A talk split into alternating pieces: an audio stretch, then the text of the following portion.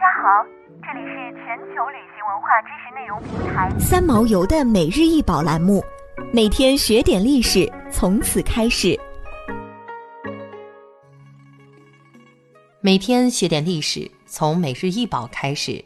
今天给大家介绍的是汉代错银铜牛灯。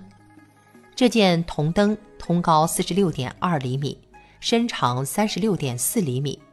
在一九八零年出土于扬苏州不同州韩江县全二号东汉墓，现收藏于南京博物院。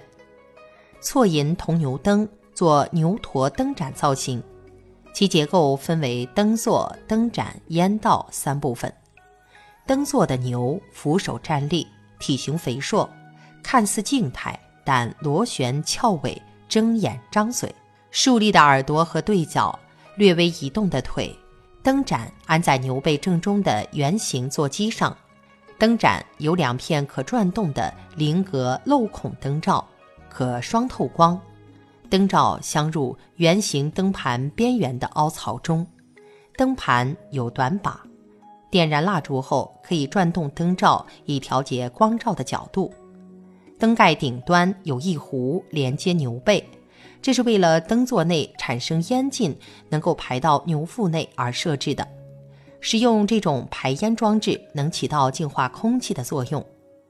汉代错银铜牛灯是南京博物院的镇馆之宝。这盏铜灯定制设计精美，而且在制作时巧用铜银两种材质，形成颜色的完美搭配。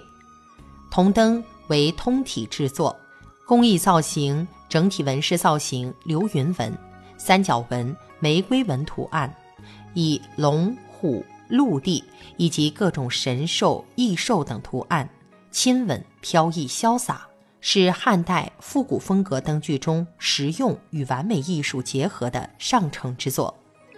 在漫长的时间里，人类都靠着火堆的发光照明，火是人类的照明光源，但不能称为灯。根据文献和考古发掘，豆灯可能是中国的定型化的灯具，材质上经历了从陶到铜的变化。汉代灯具的使用于一体，在形状、种类、材质上佩戴，还能轻松随身携带和技术性。这件错银铜牛灯便是一种灯具的发展。银铜牛灯由灯座、灯盏、烟管三部分组成，三部分均可拆卸。使用和擦洗很方便。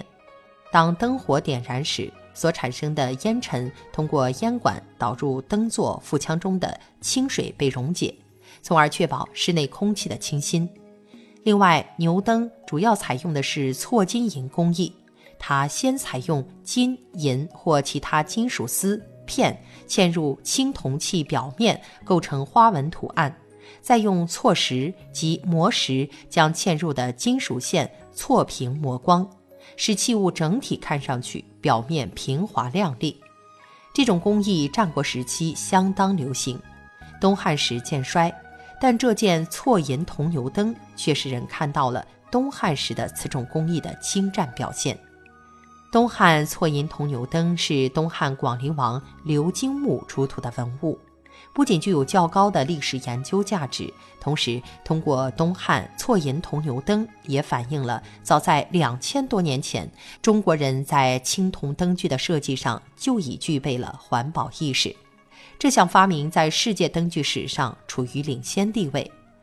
扬州古称广陵，西汉设广陵国，东汉改为广陵郡。与错银铜牛灯同出土的，还有广陵王玺龟钮金印、虎钮玛瑙印，以及镌刻“山阳底”“建武二十八年造”等铭文的燕足灯等。由此可推断，错银铜牛灯应属于王室器物。